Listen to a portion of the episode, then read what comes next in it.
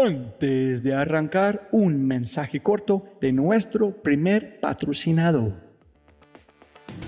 Mira, la inteligencia artificial está en todas partes y es abrumadora. Con tantas promesas y tantas opciones es difícil escuchar la señal entre tanto ruido. Eso es exactamente por lo que estoy tan orgulloso de celebrar y compartir con ustedes Adapta.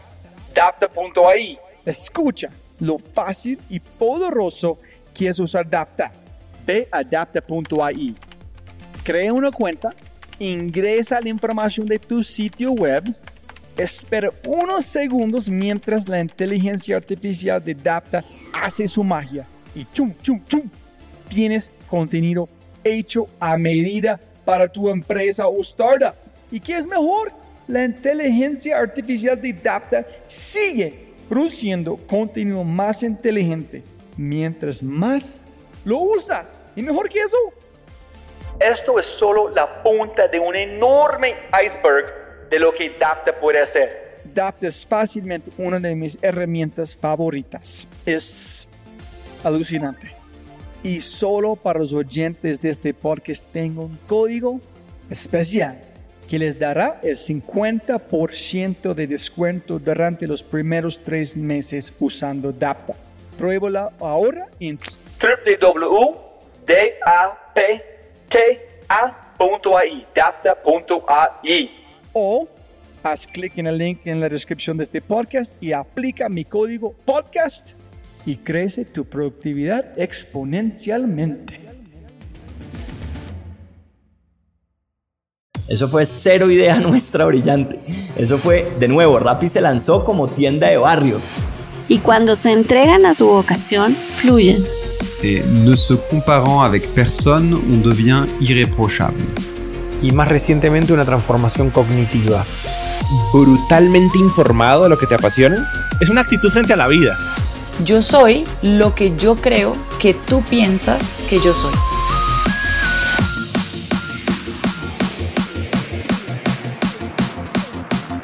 Hola, hola, hola, soy Robbie J. Fry y este es otro episodio of The Fry Show. Este podcast es una celebración de personas que no aceptan la vida tal como es. La abrazan, la cambian, la mejoran y dejan su huella en ella. In the words of Steve Jobs, they leave a dent in the universe. Esta es una cápsula de tiempo en donde yo pueda aprender sobre sus mindsets, filosofías e historias y compartirlas con ustedes. En las palabras de Larry King, me recuerdo a mí mismo todas las mañanas. Nada de lo que diga este día me enseñará nada. Entonces, si voy a aprender, debo hacerlo escuchando. Episodio 100. No puede ser, no puede ser, jóvenes amigos míos. Este episodio, para mí y ojalá para la gente que han escuchado desde los principios, eh, será muy especial. Porque este episodio, en, ¿cómo explico? El 13 de marzo, que pasan en 12 días, será el tercer, tercer año de este podcast. Voy a cumplir tres años haciendo este podcast. Y ya ahorita van a publicar episodio 100. Es una republicación y editado eh, un poquito más con estilo y conocimiento eh, después de 100 episodios de Diego Parra, el episodio que inició todo. Hay, hay algunas cosas que la gente escuchando posiblemente no saben, que es en la música, en el intro del podcast, yo digo buenos días, buenas tardes, buenas noches. Eso es un homenaje a Diego, porque ese es como él inició episodio número uno. Diego actualmente fue episodio número 3 en un sentido. Es que este episodio fue grabado el 6 de octubre 2015, justo antes del juego o el partido de Colombia contra Perú, donde pienso que ganamos 2-0. Y la idea inició que voy a hacer un podcast, voy a celebrar latinos en sus historias, una maestría, etcétera, etcétera. Entonces dije, necesito siete o más episodios para yo tengo suficientes personas o su tiempo que soy forzado a publicar los episodios. Pero antes de este, digo, voy a hacer un experimento. Entonces, yo, el primer episodio fue con Jonathan Tarut, que es número 6, en Barranquilla.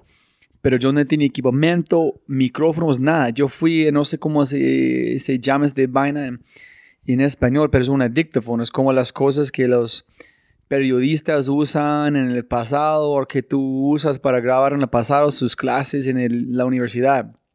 Y fue un experimento con Jonathan para ver si es posible hablar de una hora, dos horas de la vida sin aburrir durante la conversación.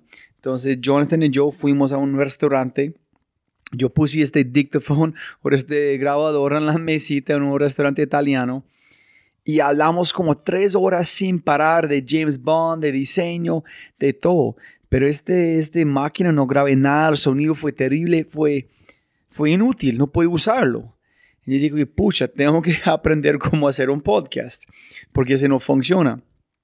Pero que yo validé fue si es posible tener una conversación sobre creatividad e innovación no tan directo con una conversación en una entrevista en sí por hacerlo. So yo chulé esta cosa. Entonces yo tomé una clase en Udacity o Udemy, no me acuerdo, cómo hacer un podcast compré el equipamiento y arranqué de nuevo. El próximo episodio que yo grabé, grabé fue con Tomás Duenes Uribe. Y después de este episodio yo pensé, pucha, necesito practicar más. hay más aquí que yo estoy pensando. Yo tenía Freddy Vega y otros, Sergio Pavón y otras personas planeado. Pero dije, ¿quién más puede entrevistar? Diego Par nunca fue en mi lista. Y no ¿Cómo explico? Es porque a veces la gente tan cercana a uno no lo ve ese valor en uno. Eh, con su esposa, con su esposo, con su novio, novio, a veces con mucho tiempo, entregas mucho valor, pero no lo ves con los mismos ojos de otras personas. Y entonces yo dije, me encanta comer con Diego, me encanta hablar con Diego, hacemos un podcast. Entonces yo pregunté, Diego, ¿qué tal si hacemos un podcast? Y pienso que fue ese mismo día. Digo, de una. Entonces fuimos a Bruto, un restaurante en Bogotá, almorzamos dos botellas de vino, tres platos o cuatro de comida. Allá esta conversación es donde grabamos. Yo, este fue, como yo dije, pienso que es 6 eh, de octubre de 2015. Yo entre este momento y el, el primeros o segunda semana de febrero grabé seis más episodios para tener seis para publicar en secuencia. Entonces fue bastante tiempo entre yo grabé y yo publiqué.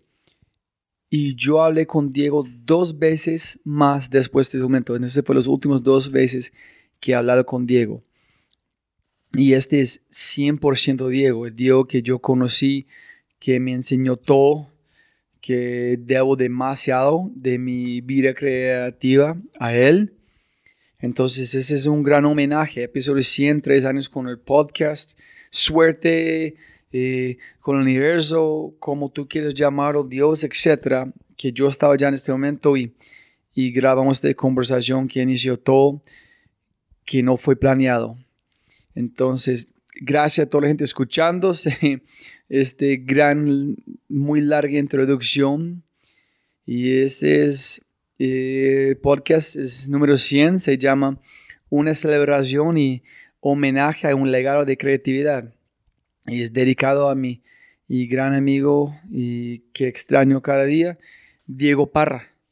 Y toda la gente escuchando, por favor, si tienes un momento, comparte este episodio, escúchalo de nuevo con orejas distintas, porque para mí fue un podcast diferente. Después de tres años no es el mismo podcast para mí. Hay cosas que no, cambio mi vida de nuevo otra vez de escucharlo. Entonces, ojalá que toda la gente escuchando disfruten demasiado. Mil gracias a cualquier persona que han escuchado desde episodio número uno, todavía está escuchando. Gracias a la gente que están encontrando este podcast. Eh, y como ustedes siempre, eh, ustedes saben que este no es, el podcast tiene mi nombre, pero es una celebración de ustedes, de las personas que hablan español.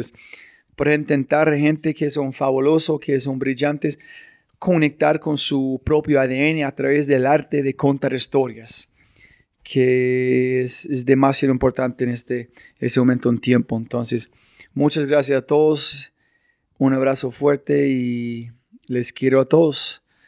Si es la primera vez que escuchas el podcast, bienvenido y muchas gracias. Espero que aproveches esta oportunidad de inscribirte al podcast en Spotify, Apple, Amazon, Google o tu player favorito. No olvides, si este podcast te parece espectacular, hay otras cosas espectaculares que puedes encontrar en thefryshow.com. The newsletter, convertirse en un miembro de The Fry Show y obviamente si quieres acceder a los libros, podcasts, personas y lo demás que mencionamos en cada episodio, puedes encontrar todo en thefryshow.com.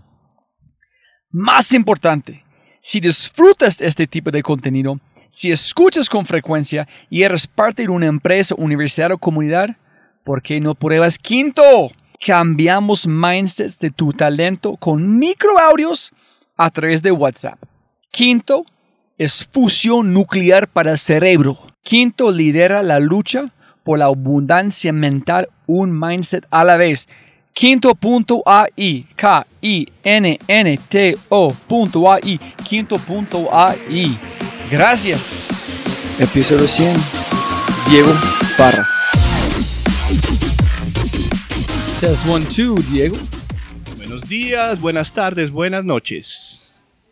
Listo, muy, muy buenas tardes a todos. Este es como el segundo episodio del Fry Show. Y estoy aquí con el gran, el impresionante, el mito, Diego Parra. Buenas tardes, Diego Parra. Gracias, Rob. Gracias. Gracias por esta invitación tan agradable, por estar contigo compartiendo este espacio, por haberme permitido compartir algo con este maravilloso proyecto de entrevistas alucinantes. Muchas gracias. Diego, primero para las personas escuchando, Diego Parra es casi familia conmigo, pero sin embargo este, yo quiero decir como de corazón, mil gracias por su tiempo, porque uno, una clave para mí es siempre puedes ganar más plata, pero no puedes ganar más tiempo. Entonces, con quién quieres pasar su tiempo es muy importante. Entonces, muchísimas gracias. Es un honor total. Gracias a ti, Rob. Tú sabes que apoyo siempre tus proyectos. Me encantan tus emprendimientos, tus locuras. Y aquí estamos de nuevo asociando y disociando y conspirando en este momento tan especial. Muchas gracias, Rob. Para las personas escuchando, Diego Parra es como un Swiss Army Knife de creatividad. Eres un comediante, músico, ponente público, un entrenador, autor, experto en vinos, muchísimas cosas. Entonces, ¿falta una cosa, Diego? No, yo creo que las tienes casi todas. Soy un renacentista, siete oficios, amante de la mediocridad. muchas, muchas gracias. Pero también es eh, como vamos a empezar la conversación, Catarsis. tú eres el fundador de Catarsis muy rápido, si puedes decirnos qué es Catarsis, en, en, qué año, cómo fundaste la Sí, sí, sí. Catarsis. Bien, eh, bueno, Catarsis es el resultado de una crisis, como muchas veces ocurre en la vida, ¿cierto? Tuve una crisis terrible, tuve, digamos, unos momentos en que estuve emprendiendo algunas empresas con, con mi familia, con un hermano al que admiro mucho, que se llama Piti, y algunos socios y fundé dos empresas que tenían que ver con desarrollo de personas, ¿cierto? Lo que aquí en Colombia llamamos clásicamente una compañía de team building, ¿cierto? Y desarrollo organizacional. Fueron dos compañías exitosísimas, una afincada en Villa de Leyva que se llamaba Aire Libre. Estuve tres años trabajando con panas del alma, amigos muy importantes y muy queridos, como Alejandro Willes, como mi excuñada Sarah Dunkley, como mi hermano Piti. Y esa empresa fue una empresa muy exitosa. Vivíamos en Villa de Leyva, éramos una comunidad medio hippie, ¿cierto? Fantástica. Y luego fundé otra empresa que se llamaba Ser Humano, también con algunos de ellos. Pero como siempre sucede en la vida, tú tienes como cierto mugrecito en el corazón y dices, hay algo que no me tiene contento. Y en ese momento dije, yo quiero estudiar lo que a mí me gusta y me apasiona, y eso era el tema de la creatividad. Me fui a España, estudié creatividad, estuve tres años viviendo en Santiago Compostela, un momento muy bohemio porque mientras estudiaba contaba cuentos en los bares, conté, hice 300 funciones de cuentos en los bares eh, de España. Era, digamos, un- una diva y un, un autor eh, medio, así como una especie de, de- de estrella de- de- del bajo mundo español. Y mientras tanto estudiaba y leía muchos libros, muchos, muchos libros. Cuando llegué a Colombia, llegué con un grado que se llamaba Psicología de la Creatividad, con un cartón de la Universidad de Santiago de Compostela. Y en ese momento digo, ¿y ahora qué hago con la vida? Y Coca-Cola me llamó, di mi primer taller, una sesión de ideación que fue muy, muy fracasada. Pero allá en España. No, en Colombia. Ya era año 2000, acababa de llegar de España, de estudiar tres años con mi cartón de psicólogo de la creatividad, un máster en psicología de la creatividad y, por supuesto, sin saber qué hacer con la vida. Y en ese momento me llamó el director de, de la compañía Coca-Cola Colombia, que se llamaba Guillermo Aponte, y me dijo, quiero una sesión de ideación en Colombia. Pero ¿cómo, cómo escuchó este man sobre cómo Diego Parra en creatividad, en por qué estaba interesante en 2000 en este, como, Ya, este tema? eh, bueno, él era amigo de mi familia, entonces apenas llegué, creo que fue por algún, no sé, un pariente o algo, dijo, oiga, acaba de llegar Diego de estudiar algo rarísimo que se llama Psicología de la Creatividad. Guillermo Aponte oyó y dijo, Diego, yo quiero una sesión de ideación. Eh, llegué, hice la sesión, fue un fracaso total, las ideas fueron terribles. Pero fracaso de tu parte o como de todo. Yo creo que fracaso de todo, en general, porque la sesión tuvo muchas ideas, pero las ideas eran muy light. Entonces ahí empecé a darme cuenta que esto de ser consultor en ideación y en innovación no era tan fácil. Y empecé a leer muchos libros y ahí me encontré con un psiquiatra ruso, se llama Edward Lee. Y cuando me encontré con Edward Lee, él me dijo, es que hacer que personas piensen distinto no es fácil, tienes que hacer catarsis. Y yo dije, ¿y eso qué es? Y me dijo, haz de cuenta que personas van a entrar por, por túnel, por oscuridad. Y cabe persona o caben maletas de persona. Para que persona entre tiene que soltar maletas de conocimiento previo. Entonces, una vez persona entra sin maletas, puede encontrar pequeña oscuridad que lo lleva a una nueva luz. Él me dijo, eso es catarsis. Si logras que personas bloqueen conocimiento y si personas bloquean cabeza, y puedes hacer que personas entren por túnel, soltando maletas previas de conocimiento, vas a hacer catarsis. Entonces yo le dije a Edward Lee, ¿y eso cómo se hace? Y me dijo, suerte. No lo volví a ver. En ese sentido, él nunca me volvió a ayudar, pero me dio algunos libros que fueron claves para, para lo que yo fundé, que eran libros muy extraños, eran libros de psiquiatría. ¿Cómo se llama este hombre? Se llama Edward Lee Nikolaevich. Listo. Para todos yo voy a poner este en las notas para todos tener acceso a este tipo de información durante todo como podcast. Entonces, ¿este es donde llegaron al nombre de Catarsis o ya tuviste Catarsis? No, no, ese fue el origen del nombre de catarsis. Él me dijo, De- yo nunca sabía esta información. Mira tú, Nunca. sí, sí, es muy O interesante. Posiblemente no entendía español en el momento. Puede pero- ser, sí, yo creo que tal vez es que no entendías, pero no importa.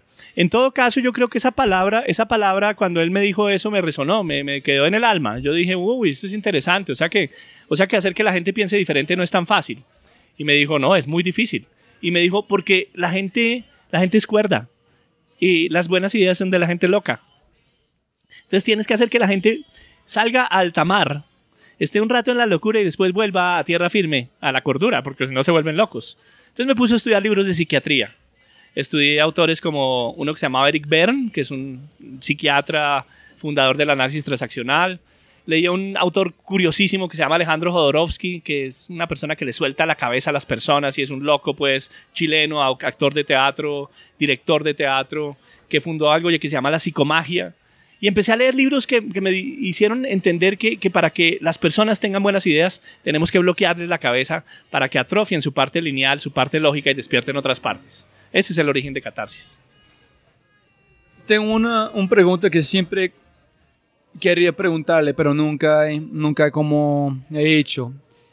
Y la pregunta para mí es muy fundamental para específicamente para emprendedores porque, en serio, ¿qué hiciste en 2000, específicamente en Latinoamérica, hablando de una cosa creativa e innovación, que solamente en este momento está demasiado popular?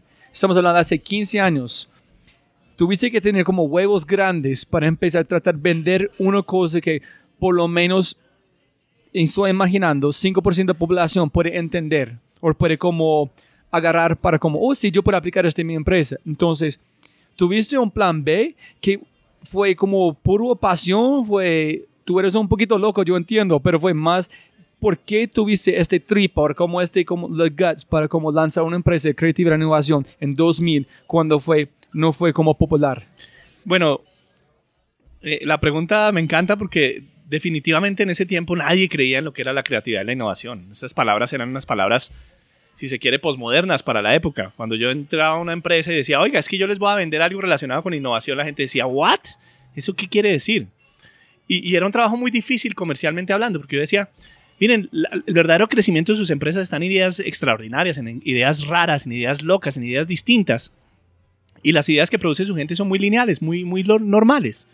Entonces, pues fue, fue muy interesante porque fue un estrellón contra la realidad. La gente no creía en Catarsis, la gente no creía en nosotros. Es un poquito lo que uno podría llamar para tus amigos emprendedores un pioneering. Y ahí hay un consejo que yo le doy a la gente. Si, si en principio la gente no duda de tus ideas, sospecha, porque tal vez estás haciendo algo demasiado normal.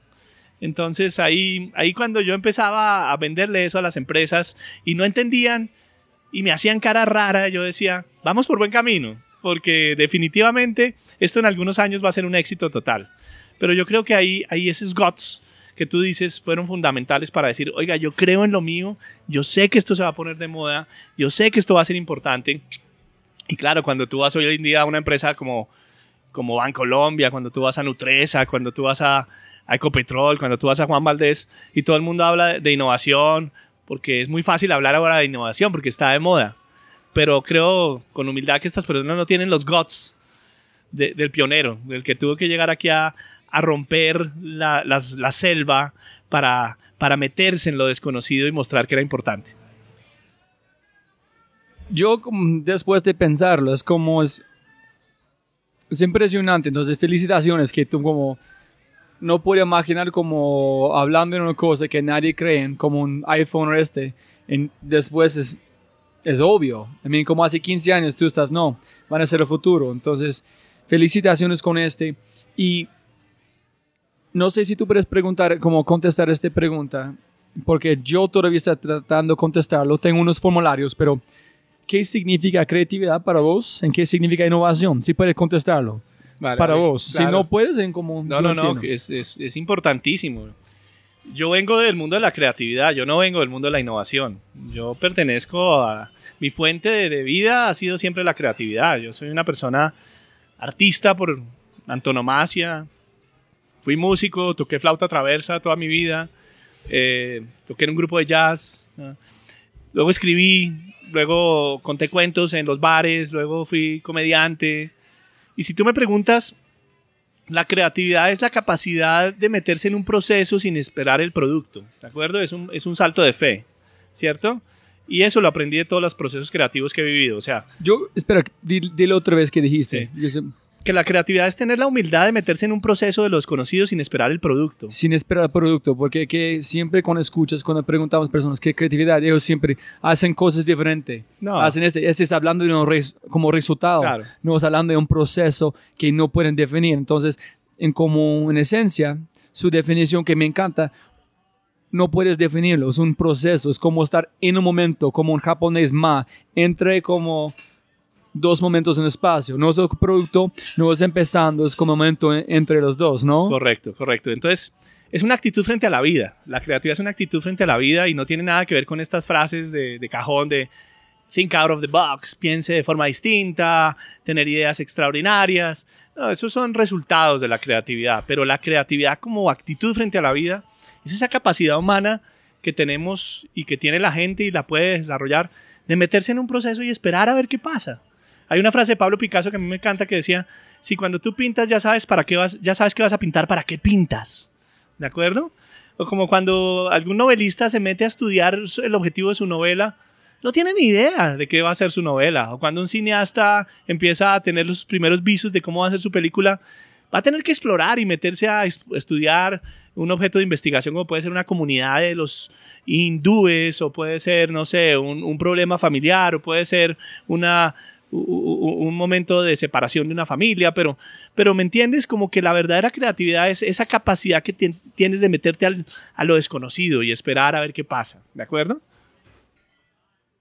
Ah, perdóname, ahora la innovación. No, no, pero yo quiero montar en este porque no está esperando una, una definición o como una explicación tan, tan divina. Entonces, estoy pensando en... Estoy pensando en tú eres un duro como en creatividad, música, con todas esas cosas que yo he visto, como que vos has como presentaron, aplicaron grupos para como seguir en cómo explicar qué es innovación. Entonces, después de la parte de innovación, ¿cómo están las dos cosas conectadas? ¿En cuándo fue la, si tú puedes recordar como el punto clave cuando dices, hijo de madre, con creatividad es directamente como el combustible, cualquier cosa de innovación. ¿Cómo está la relación entre los dos? Más como definición de innovación. Vale. Sí, cuando, cuando yo comienzo a introducir la palabra creatividad en las empresas, eh, me doy cuenta de una cosa y es que las, las, empresas eh, subvaloran la creatividad. Porque digamos que en el mundo de las empresas se viven procesos en los que tú tienes que tener una certeza de para dónde vas, ¿cierto? Entonces cuando ellos oyen esto se asustan, ¿cierto? Lo sienten como extraño. Y tal vez hay un clic con una empresa que se llama Nutresa, el grupo Nutresa, y personas como Alberto Espinosa, el presidente de una gran empresa que se llamaba Mills de Colombia en ese tiempo, eh, me dice, oiga, yo quiero un curso de creatividad para todos los empleados. Y, eso fue para mí una epifanía, porque ellos no querían un curso de innovación ellos querían un curso de creatividad. Y yo le di un curso de, creatividad a los 1.400 empleados. Con mi equipo, por supuesto. ¿Cuánto? 1.400 empleados. ¿En grupos de cuánto? De 30 personas.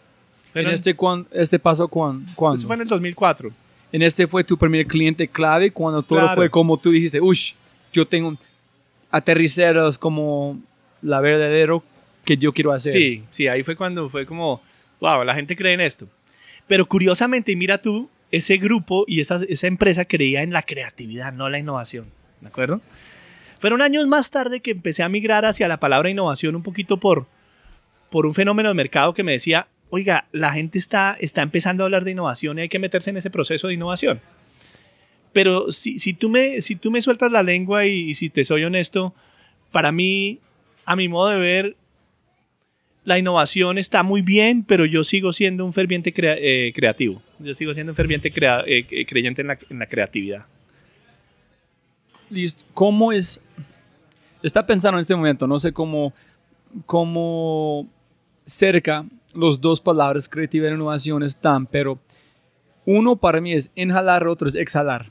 Los dos, cuando una persona normal no acostumbra a hablar de este tema, piensan piensen que los dos son iguales, pero son distintos. Es como la manera que pasan, que están inhalando, que están exhalando, pero los dos tienen una relación profundamente. ¿Tú piensas que esa relación están como, a mi analogía, están cerca o son más separados? ¿Qué es la, como que qué significa los dos, cómo funcionan juntos? Mira que, que en mi proceso propio de reflexión,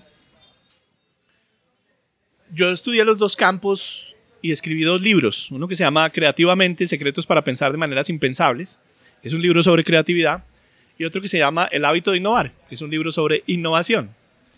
Lo que me di cuenta es que la fuente inicial de ambas eh, doctrinas, de ambas disciplinas, son diferentes. La, la fuente de la creatividad es una fuente de la psicología, de la psiquiatría, porque estamos estudiando procesos mentales de exploración de lo desconocido. La innovación viene de la ingeniería, viene de, procesos, de etapas claras. Entonces, eh, eh, cuando tú hablas de innovación en general, hablas de cuatro etapas. Una, una etapa de identificar oportunidades, insights, como lo quieras llamar, que no tenemos en la empresa. La segunda, que es una etapa de generación de ideas. La tercera, que es una etapa de filtrar y fortalecer ideas. Y la, la cuarta etapa, que es una idea, una etapa de crear valor diferencial que te genera crecimiento que tú no tenías antes. ¿De acuerdo? Entonces, la innovación, a mi modo de ver, todavía sigue, sigue siendo escrita en etapas que son de un mundo muy ingenieril, ¿cierto? Entonces, en ese sentido, ¿cuándo se une la creatividad y la innovación? Se une cuando tú logras encontrar una originalidad en ideas que nadie más tiene, ¿de acuerdo? Steven Jobs yo considero que es una persona muy creativa, porque cogía un insight de mercado y lo convertía en algo gigante, ¿de acuerdo? Si tú me preguntas si Steven Jobs era innovador, yo tendría a pensar que es una persona creativa, porque él quiso cambiar las industrias en las que se metió, ¿cierto?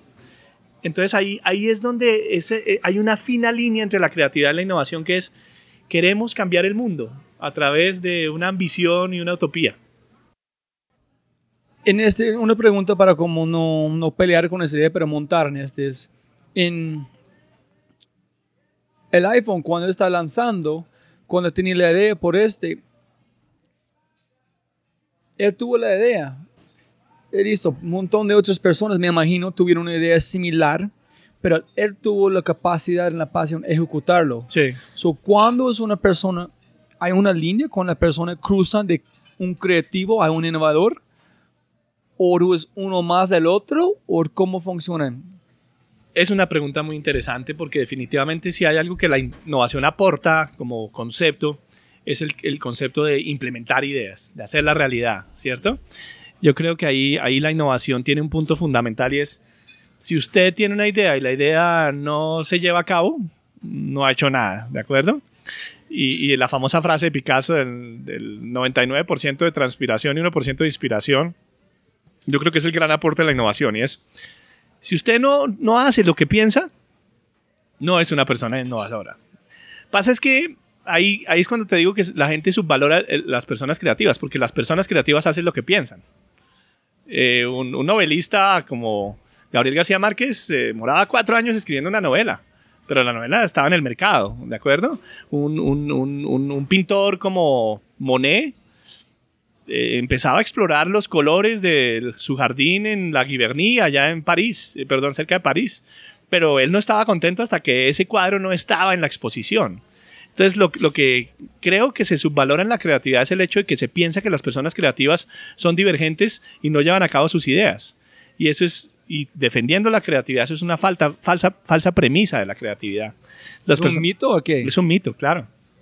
Porque las personas creativas siempre llevan a, a su, a- a la última instancia o a la última consecuencia su idea.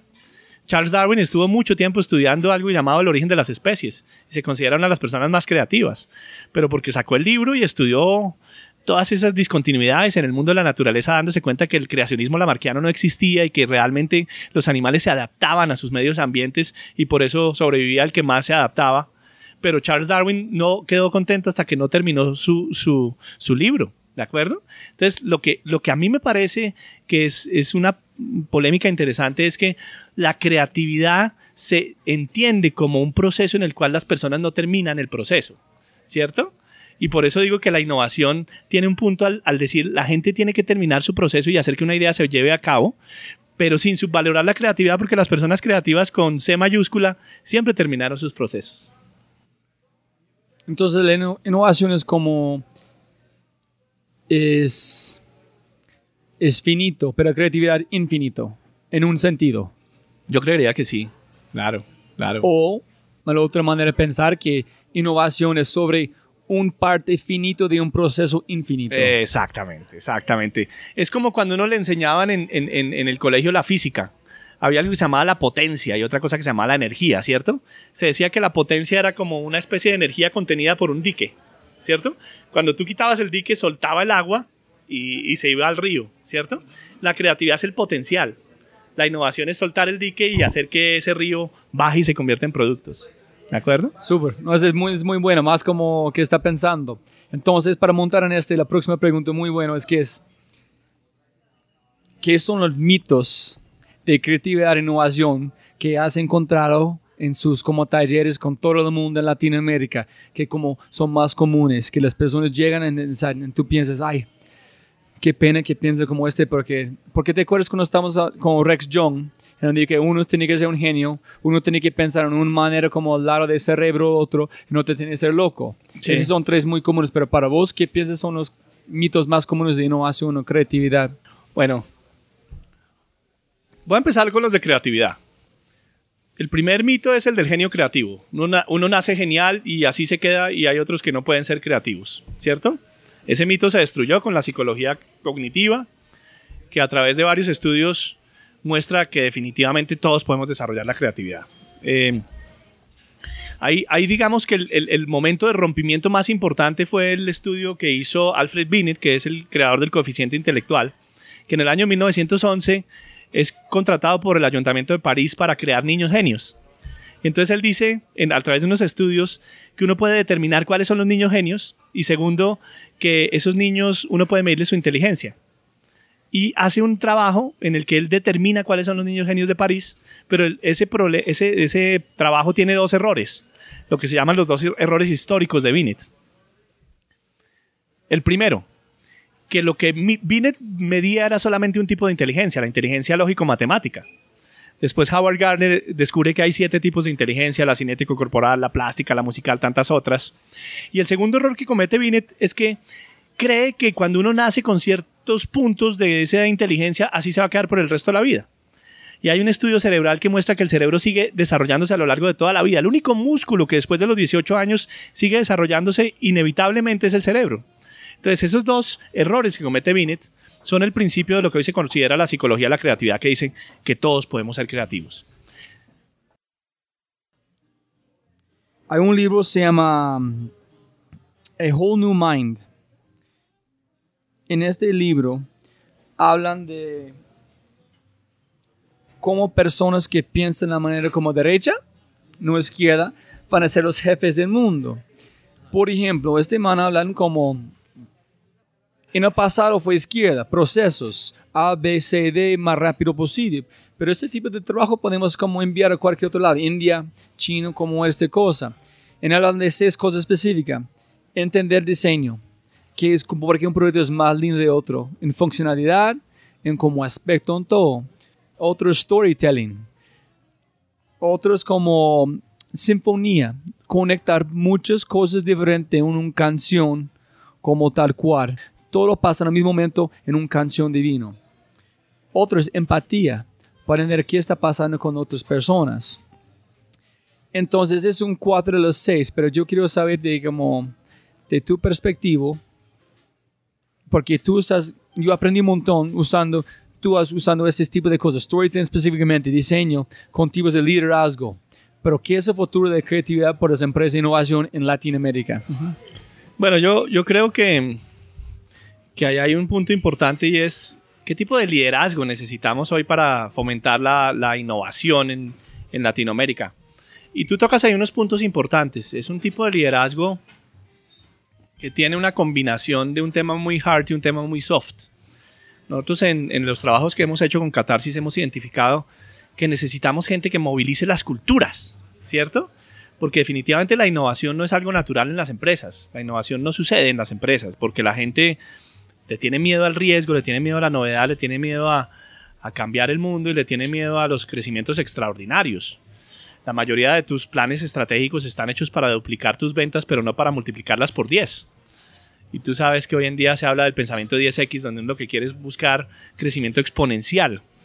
Y en ese sentido necesitas una cultura diferente, una cultura que se arriesgue, una cultura que, que no tenga miedo, una cultura que se apasione, una cultura que cuente historias diferentes, una cultura que asocie mundos aparentemente contradictorios, una cultura que no crea en su propia industria, sino que aprenda de otras. Y en ese sentido, eso que dices es muy importante porque ese líder de la innovación necesita trabajar mucho la parte soft, necesita escuchar, necesita asociar mundos aparentemente contradictorios, necesita ser un buen storyteller, necesita saber que el proceso de innovación tiene que ser impecable, necesita ser designer, porque un designer es importante, porque un designer combina la parte funcional con la parte emocional, y creo que ahí aprendemos mucho del diseño.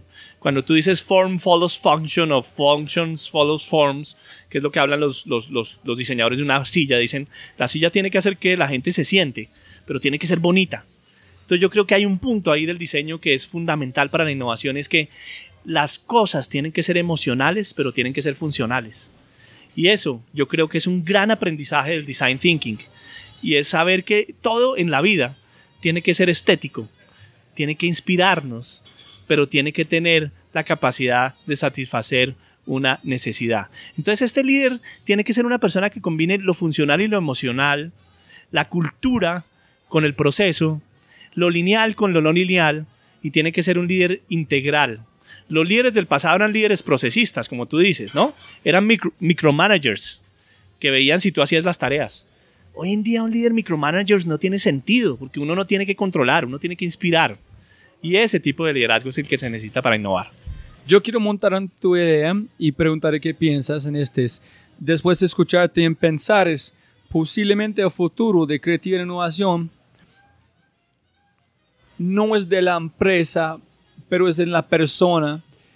Porque, como tú dijiste, todos somos capaces de ser como creativos. Y hay un video muy lindo entero hablando de cada persona es un líder, solamente no sabes. Hay cosas que personas recuerdan de vos que tú no sabes, no están conscientes. En cuatro años escuchan, oye, en este momento escuché este voz, en cambio mi vida. Entonces todos somos capaces de ser líderes a través de unas como herramientas. De Daniel Pink, A Whole New Mind, Why Right Brainers Will Rule the World, voy a traducir en inglés, como en español en el libro. Los seis son diseño, cantar historias, sinfonía, empatía, jugar. ¿Y qué significa? Significa que es como en cada cosa que se hace hay un valor. Si tú estás caminando a la tienda, estás pensando en cómo, cómo caminas, respirando, como cada cosa es importante en la vida. Pero yo quiero montar en, el, en este de, de jugar, porque tú eres el duro, el experto, el, como el Steve Jobs de jugar. Cuando en la vida encontraste que a jugar es demasiado importante para vos, en tú puedes aplicar en convencer a adultos, gerentes de Ecomotor, Banco Colombia, para jugar la lleva, para poner en valor. Cuando, cuando, cuando sabía como, uy, jugar es demasiado importante, tú puedes hacerlo. Bueno, y más convencer a otros de jugar. Sí. Creatividad e innovación es otro, pero jugar la lleva Sí. es otro. Sí. Bueno, ahí, ahí tocas un punto que a mí me encanta y es, hombre, ¿a qué hora se le pierde a uno el niño interior? ¿Cierto? Cuando tú eres adulto, empiezas a, a creerte solemne y pierdes ciertas facultades que los niños tienen que son fantásticas. Una, esa capacidad, como te decía, de creerte las historias. Cuando un niño se mete a jugar eh, el papá y la mamá, el, el papá y la mamá del niño está convertido en eso, ¿de acuerdo? Entonces hay una pasión intrínseca por los juegos. Cuando un niño juega cualquier juego, el niño se convierte en algo. Y esa pasión los adultos la perdemos. Pensamos que tenemos que aislarnos del mundo para que el mundo funcione bien. No, hay que sumergirnos en el mundo para que el mundo funcione bien, ¿cierto? Otra cosa, el nonsense. En los juegos hay un autor que a mí me encanta que se llama Stuart Brown, que es un, es un psiquiatra que estudia los juegos y él dice, la gran capacidad que tiene el juego es que es preverbal. El juego no tiene lenguaje. Y cuando tú no tienes lenguaje te metes en algo simbólico y no lo entiendes, pero te gusta, ¿de acuerdo? Entonces en las nuevas terapias que se hacen con niños ponen a los niños a jugar sin preguntarles cosas, porque eh, en el juego hay, hay espacios simbólicos que superan la palabra, ¿de acuerdo? Entonces ese nonsense y esa superación de la palabra a través de los espacios simbólicos es algo que es importante en las empresas. Porque para poder crear un producto que tú no entiendes, tienes que apasionarte por ese producto, tienes que creer fervientemente en él, tienes que jugar con el producto, ¿cierto? Y por eso, por eso yo juego tanto en los, en los talleres que hacemos y por eso yo creo fervientemente en el juego en catarsis. Pero también por otra razón, y es que el juego nos enseña un punto fundamental y es el no defendernos. La creatividad tiene que ver con romper con ciertas paranoias que tienen las empresas. Las empresas están llenas de defensas. Una es la propiedad intelectual. La palabra propiedad intelectual a mí me parece que es una falacia terrible, porque entonces tú juegas a tener una idea y te defiendes para que nadie más la tenga.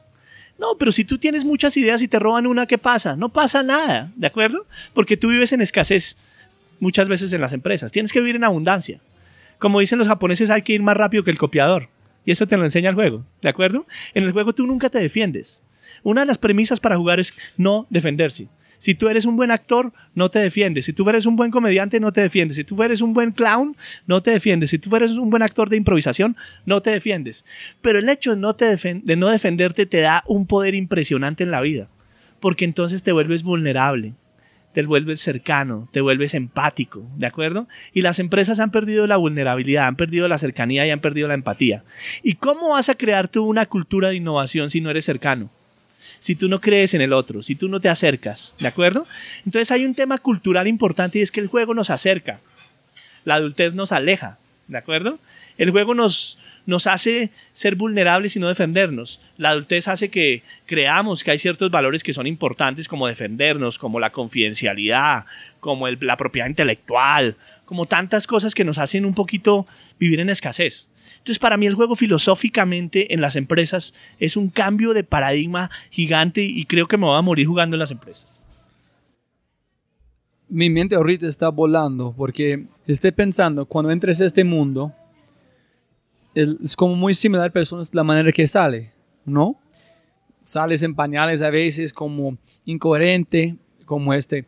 Pero hay un momento, cuando un niño tiene como dos, tres años, cuando puedes empezar a jugar. Y yo pienso que hay- este es muy similar cuando estás un poquito más viejo, una persona. Es, no tiene nada más para como preocupar, porque sabes que el, final de como esta vida tan divina está como terminando. Es porque cuando tú miras a un abuelo o abuela interactuando con un niño, los dos están en el mismo espacio. Uno porque no tienen nada de perder, en el otro porque no sabes que no tienen nada de perder. En un punto llegamos a una cosa de preocupar de todo. En ese es el momento que somos más productivos. En esto tenemos más miedo en este momento. Y no entiendo por qué este pasa, pero es... Es curioso lo que estás diciendo, pero la época de mayor productividad en el ser humano es la época en la que más miedo tiene. Es una incoherencia de, la ciclo vital, ¿cierto? Porque fíjate que tú estás diciendo una cosa muy bonita, es que las mejores relaciones en la vida casi siempre son las del abuelo y el nieto, ¿cierto? Porque el abuelo no tiene nada que perder y el nieto no sabe que no tiene nada que perder. Entonces en esa relación de vulnerabilidad se generan unos mundos perfectos, ¿de acuerdo? Mientras que el adulto eh, tiene un super yo muy grande. Y las empresas son ese estilo de personas de super yo muy grande que tienen que cuidarse, que tienen que cuidar, ¿me entiendes?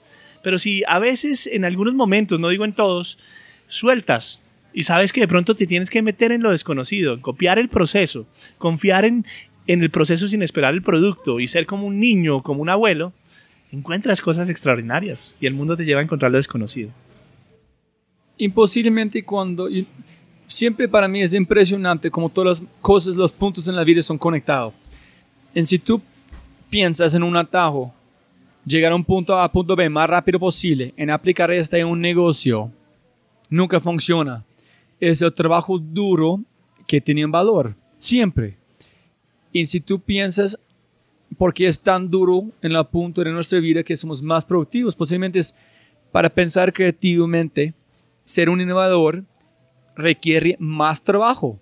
¿Por qué? Porque si quieres ser más productivo, tener más valor, tiene que ser más trabajo. Tiene que pensar diferente, consciente en cómo jugar, contar historias. Entonces, hay un, como un sentido por allá, ¿no? Me encanta lo que dices porque es que a mí la palabra atajo no me gusta. Es una palabra en la que no creo. Porque el atajo eh, tiene que ver con la corrupción. Entonces, oiga, encuentre un amigo en la fila del cine para que llegar más rápido a la, a la punta, ¿cierto? Es como, ¿por qué, ¿por qué siempre estamos pensando en los atajos? Porque el atajo es negarte a vivir un proceso. Un atajo es una conciencia humana de negarse a vivir un proceso. No, los procesos hay que vivirlos, ¿me entiendes? Dentro de una persona creativa los atajos no existen. O sea, para una persona como Marguerite Yourcenar, escribir Memorias de Adriano fue una novela sin atajos, duró 30 años escribiéndola. Y fue totalmente humilde decir, me va a demorar 30 años, pero no me va a importar. Poquito ahora en la vida moderna queremos un inmediatismo, ¿cierto? Y tal vez lo que tienen que hacer los equipos de innovación de alto nivel es generar un ambiente en el que se descontamine cierta parte de la empresa para que no crea en los atajos y logre resultados extraordinarios confiando en procesos de largo plazo, como lo hacen hoy en día muchas empresas hoy en día en Colombia. La razón que una persona, un atajo real, estamos hablando como un vehículo, como caminando, es porque tomaste un riesgo para tomar una ruta que desconocido. O lo otro es una persona o tú sabes de un fracaso que este punto existe. Entonces, a través de procesos, a través de trabajando, una persona se encuentra en atajos. Posiblemente, esa es otra versión del atajo, ¿no? Que es cuando yo encuentro una mayor velocidad por un proceso que he vivido previamente. Exactamente. Sí. En ese no, no, no sé, tenemos que redefinir Sí. en el futuro la palabra Sí. atajo. Pero, pero me pusiste a pensar con la palabra atajo. A mí es una palabra que no me gusta. Como creativo no me gusta. O sea, yo, yo llevo, tú sabes, porque yo, yo tengo un proceso de stand-up comedian en el que he sido muy honesto conmigo mismo. Es- un proceso que se hace a través de one-liners, que es una forma de hacer stand-up comedy que está basada en premisas, en frases que tienen un setup y un punchline, ¿cierto? Eh, mis amigos se burlan de mí porque dicen, usted nunca va a terminar de hacer un espectáculo de 40 minutos porque yo llevo 12 y llevo 7 años montando 12 minutos. Entonces un amigo que se llama Gonzalo Valderrama dice, aquí está el hombre más bruto de la vida porque lleva 7 años y ha generado 12 minutos de stand-up comedy. Pero, y yo le digo honestamente a Gonzalo, yo no puedo tener un atajo. Posiblemente llegaré a mis 40 minutos cuando tenga 65, 70 años, pero no, no creí en el atajo, porque para mí es un, un proceso. De descubrimiento, cada linecita para mí es como una arquitectura perfecta, ¿de acuerdo? Y no puedo, no puedo tener atajos. Ese es un super segue en mis próximas preguntas. Es como, ¿qué es tu proceso para cómo escribiendo sus cosas de comediante? En yo no entendí nunca antes de mirar el proceso como trabajando en el aeropuerto, en cualquier momento vos está trabajando. Pero la cantidad de trabajo a través de un comediante es la cantidad de fracasos para un comediante enfrente a un grupo de personas juzgándote es impresionante. No pienso que otras personas pueden entender. So, por favor, si tú puedes aterrizar a las personas escuchando, ¿qué significa ser un comediante? ¿Qué es el fracaso? ¿Cómo se siente enfrente a un grupo de personas en un luz fracasando para mejorar la vida de los demás y no de para usted? Bueno, esa es una pregunta que me encanta porque, porque tiene que ver con muchas cosas del proceso creativo. Cuando yo me metí a hacer comedia entendí muchas cosas del proceso creativo. Esto se hizo gracias a un gran amigo mío, quien admiro mucho, que es eh, como el Andy Kaufman de Colombia, que es Gonzalo Valderrama ¿cierto? Y este personaje me dijo, usted, usted tiene madera para eso y yo, yo nunca creí, pero poco a poco me metí. Y apenas me empecé a meter en el stand-up comedy, me di cuenta que yo quería hacer algo propio, sin atajos. Y encontré lo que se llaman los one-liners, que es un trabajo muy de filigrana. Porque tú para crear un one-liner tienes que crear un setup y un punchline. Pongo un ejemplo. Eh, mi infancia fue una infancia muy difícil. Cada vez que yo me aproximaba a mis amigos imaginarios, ellos comenzaban a hablar entre ellos para no tener que dirigirme la palabra. Entonces, cuando yo digo que mi infancia era muy difícil, que cada vez que me aproximaba a mis amigos imaginarios, ahí estoy haciendo un setup. La gente va a decir, este señor es extraño. Y después digo, ellos comenzaban a hablar entre ellos para no tener que dirigirme la palabra. Ahí es un punchline, ¿de acuerdo? Entonces, el trabajo más riguroso que tiene que hacer uno como stand-up comedian es esa filigrana, ese probar las líneas. Entonces mi, primer, mi primera prueba de líneas las hago en Facebook. Si en Facebook tengo algunos likes, yo sé que las tengo que mandar a un bar. Si en bar las líneas tienen éxito, entonces yo las dejo fijas en mi espectáculo. Pero fíjate que eso tiene que ver mucho con la iteración que trabaja la innovación. Cada proceso creativo de cada comediante es distinto. Hay, que hay comediantes que empiezan desde el bar y después lo, escriben. Hay comediantes que empiezan desde la escritura y después lo mandan al bar, ¿cierto? Entonces todo proceso creativo tiene un inicio según la personalidad. En mi caso el proceso empieza en la escritura. Yo tengo una idea, la escribo, la paso a Facebook, si en Facebook tiene likes, digo, posiblemente la idea tiene futuro en bar, la mando a bar y en bar hay una conexión con el público. Si en bar hay una conexión con el público, yo la dejo en el, en el espectáculo. Si no, simplemente tengo la humildad de decir, fracasé, fue muy mala. Y eso es importante en la innovación. En la innovación tiene que haber algo que se llama la iteración, que es propia del design thinking. Y es tener una idea, mandarla a un pequeño mercado. Si en ese pequeño mercado funciona, yo la vuelvo a guardar y la agrando y la mando a un mercado más grande. Y después la mando a un mercado más grande. Entonces, aquí hay algo propio de la stand-up comedy que yo entendí y, que aplico a la innovación y es itere siempre, itere, itere. Pruebe cosas, tenga la capacidad de experimentar con pequeños públicos y con pequeñas audiencias y si la idea tiene futuro, pruébela con audiencias más grandes. Tú conoces algo que yo hice que se llama Cata de Vinos y Genios, que es un producto que intenté una vez con algunos amigos y la cosa fue un éxito. Después lo mandé a grupos más grandes y hoy en día es, una parte inicial de una universidad de alto nivel que se llama Prime, que es la Escuela de Negocios de la Sergio Arbolea. Y hoy en día la Escuela de Negocios de la Sergio Arbolea empieza siempre con la cata de vinos y genios. Pero ahí el proceso fue igual, fue pruebe a ver si funciona y si funciona en pequeños mercados, inténtenlo en más grandes mercados. Y el trabajo del comediante es ese. Vaya bares. ¿Por qué el comediante es muy honesto con su trabajo? Porque si no va a bares no, puede ir, no va a poder ir al gran teatro. Ahí hay un trabajo sucio.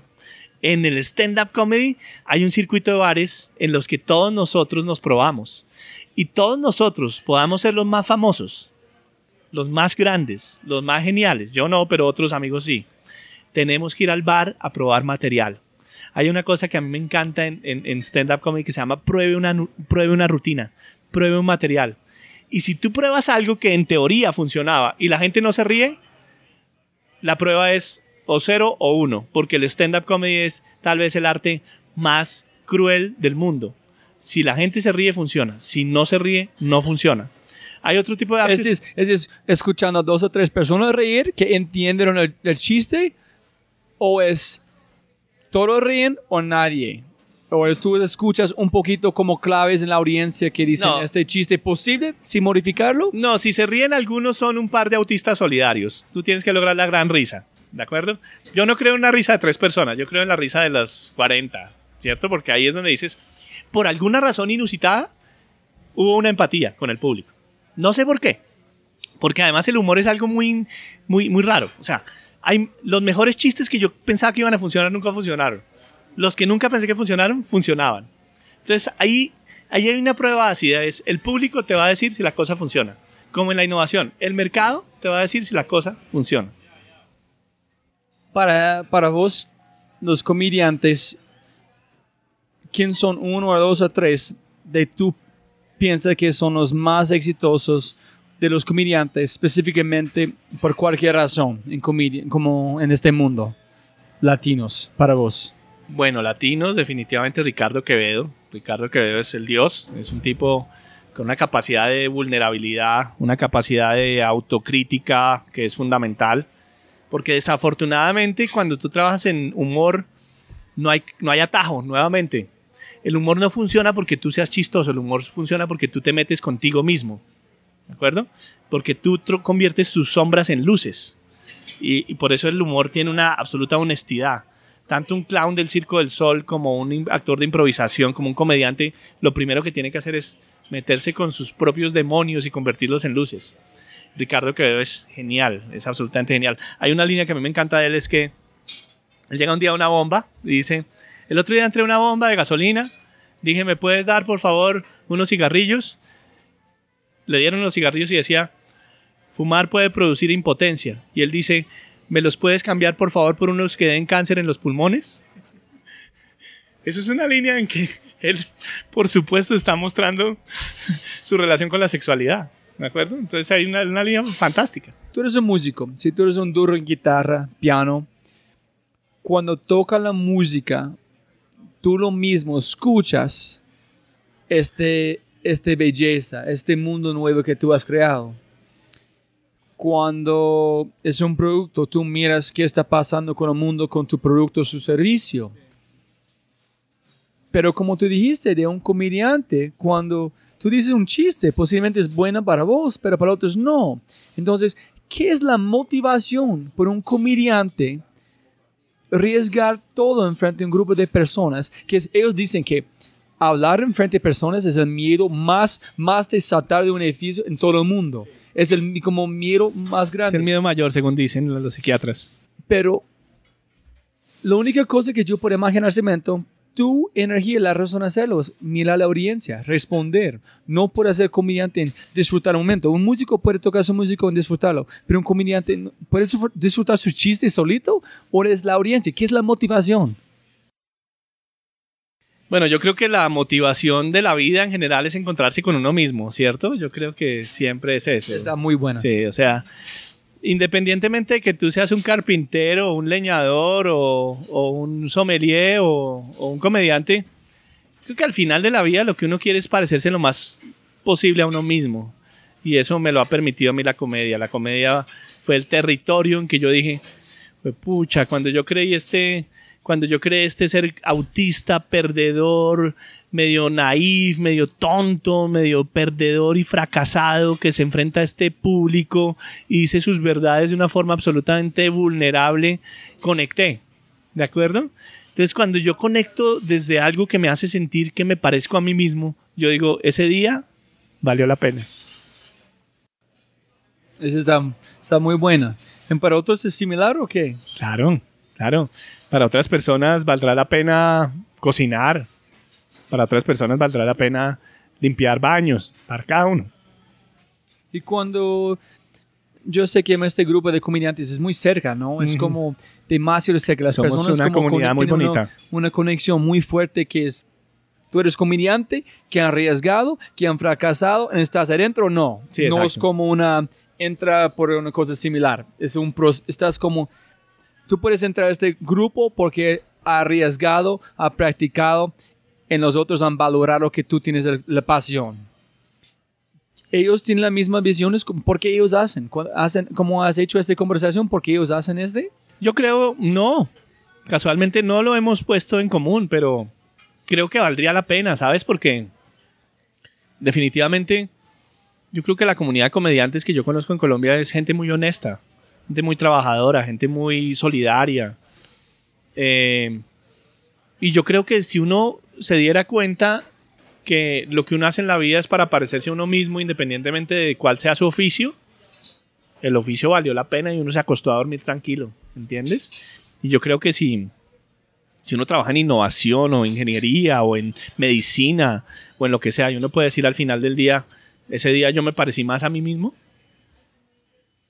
la vida tiene sentido. Sí, tiene razón, pero encontrar este sentido es, es complicado, ¿no? Sí, muy difícil, muy difícil, muy difícil. A mí me toca difícil porque es que yo, yo trato de parecerme a mí mismo en varios oficios al tiempo. Entonces eso es complicado porque trato de ser honesto conmigo mismo siendo facilitador, eh, siendo conferencista, siendo comediante, siendo escritor.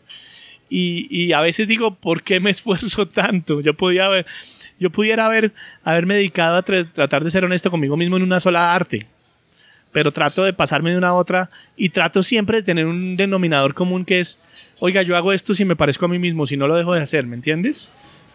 Y, y, ha sido un trabajo que uno a veces dice, ¿por qué tanto desgaste? Pero, pero sí lo trato de hacer, lo trato de hacer. Siempre si yo, si yo soy facilitador, si yo soy escritor, si yo soy comediante, si yo hago una conferencia, siempre digo, es lo más honesto, lo estoy haciendo desde la honestidad, es, este, este es un paso más a parecerme a mí mismo. Está muy bueno. Montando en este un poquito, en como en hacer un regreso un poquito, es. Has trabajado con Bancolombia, Juan Valdez, los grandes, grandes del mundo. Has trabajado con, no sé, como en total, como mil, mil, mil, mil personas. Muchas empresas tengo dos preguntas, en tú puedes decir, posiblemente pueden combinarlos, pero mi pregunta es, ¿qué son los problemas, errores más comunes que las empresas tienen antes, durante y después de un proceso de innovación o creatividad? ¿En qué son las tres cosas que una empresa tiene, debe de tener para tener una creatividad e innovación funcionar en su empresa? Errores clásicos de innovación en las empresas. Pensar que todas las ideas surgen de un solo proceso. Las empresas tienen muchos procesos de innovación. Hay procesos elitistas, hay procesos democráticos, hay procesos grandes, hay procesos pequeños, hay procesos de todas las personas, hay procesos de pocas personas. Entonces, lo primero que tiene que entender una empresa es que si quiere ideas de cierto calibre necesita cierto proceso cuando uno va a una empresa y le preguntan a uno, eh, bueno, queremos que usted nos monte su cultura y no, que usted nos monte nuestra cultura de innovación, lo primero que ellos dicen es, ¿cuál es el proceso de innovación que queremos montar? Yo les digo, es que no hay uno solo, es que hay varios conviviendo. Si usted quiere tener patentes, va a tener que tener a 10 cabezas científicas de alto nivel pensando en, en la biotecnología. ¿De acuerdo? si usted quiere ideas que todo el mundo participe, pues usted puede tener unas cuantas ideas con tres focos muy claros donde todo el mundo no necesite mucho conocimiento para dar ideas. Entonces, uno de los grandes errores que tienen las empresas con la innovación es pensar que existe un solo proceso. Existen 10 procesos al tiempo. Existen procesos alitistas para innovaciones de, largo plazo, donde seguramente necesitamos unas personas súper especializadas que se descontaminen del resto de la empresa para pensar en grande y, y piensen ese, ese 10X del que hablábamos. Posiblemente necesitamos unos procesos clásicos y básicos donde todo el mundo dé ideas pequeñitas. Seguramente necesitamos hablarle al mundo para que el mundo nos dé ideas que yo no tengo, que es lo que se llama Open Innovation, ¿cierto? Entonces, la primera cosa que tenemos que entender es que el primer error es pensar que la innovación tiene un solo proceso. Tú tienes que tener varios procesos en paralelo. La segunda, pensar que la innovación es un proceso. La innovación no es un proceso. La innovación es la capacidad de movilizar personas para que tengan ideas extraordinarias. Entonces tú puedes tener un proceso y explicitar el proceso y vender el proceso y la gente no va a dar ideas, porque tal vez no son extraordinarias. Entonces nosotros por eso acuñamos la palabra oveja negra, porque necesitamos gente arriesgada, confrontadora, distinta, curiosa. Y esos no son todos en una empresa. Nosotros hemos identificado que el 16% de las personas de una empresa son innovadores. El 64% lo podrían ser y el 20% no es. Entonces nos toca jugar con esos números para lograr motivar a esa capacidad extraordinaria de innovación que tienen las empresas. La tercera, la innovación requiere tiempo y las empresas tienen un, como una, una, hoy, hoy existe una moda curiosa en las empresas y es que está súper cool estar estresado y ocupado. Entonces, Esa es la verdad. Sí. Entonces, es más de una empresa, es personas, en general. Personas. Entonces, tú le dices a alguien, oye, ¿cómo estás? Y dice, uy, súper estresado, no tengo tiempo para nada. Si tú, Rob J. Fry, no tienes tiempo para nada, ¿crees que vas a poder innovar? Por supuesto que no. Entonces tenemos que cambiar el paradigma. Las personas que innovan tienen que tener tiempo para innovar. Su trabajo es innovar. No su tiempo extra es innovar. Su trabajo de todo el día es innovar. Por eso a mí me encanta cuando Colombia o cuando Nutresa o cuando tantas empresas están dedicadas a tener un centro de innovación donde todo el mundo vive ocho horas innovando. Porque ahí vamos a lograr los resultados que necesitamos. Yo estoy en este momento muy focalizada en mi, en mi vida en la palabra no. Es entender en decir el arte de decir no, no tengo tiempo. Pero no porque no hay valor, pero para otra cosa en mi vida que tiene más valor. Claro. En, porque como, como empezamos esta conversación, siempre puedes ganar más plata, pero no puedes ganar más tiempo. De acuerdo. ¿Cómo funciona Diego Parra con esta palabra no? Me imagino que tienes muchas ofertas de hacer muchas cosas. ¿Cómo, cómo, usted, cómo vos dice no a cosas? O como hay hay momentos cuando ustedes dicen no hay un cliente o tú dices no hay una oportunidad o ¿Cómo significa este para tú? Mira que es que eso es un tema muy importante. Entonces mi trabajo este año ha sido tener los guts, como dices tú en inglés, tener las, los cojones de decir que no, porque es que estaba metido a decir que sí a todo. ¿Con quién queremos trabajar? ¿De acuerdo? Porque resulta que cuando tú trabajas en innovación, tu principal credencial es que el cliente logre un resultado. Pero tú tienes que ver si estás jugando el partido en la cancha adecuada para lograr resultados. Entonces, mi labor este año es decir que no a todo lo que pueda decir que no, para poder estar con Rob J. Fry pensando en innovación. ¿Entiendes? Yo creo que hoy en día hay que hacer, pero hay que reflexionar, porque si hacemos mucho y no reflexionamos, el día de mañana nos va a coger la tumba y no vamos ni a saber lo que estamos haciendo. ¿De acuerdo? Sí, me encanta ese también que dice Bancolombia. Es, hay un momento en, no sé, ¿cómo, cómo explico? Después de pensar cuando posiblemente un problema con innovación creativa en una empresa es, es todo o nada, no es posiblemente vamos a probar creatividad, es no, nosotros vamos a estar creativos e innovadores, punto. No es un su pie adentro del agua afuera, tú estás nadando o tú estás en la tierra, sí, escoges qué quieres allá, ¿no? De acuerdo. Y creo que Iván Colombia ha tomado una decisión drástica y es quiero ser innovador.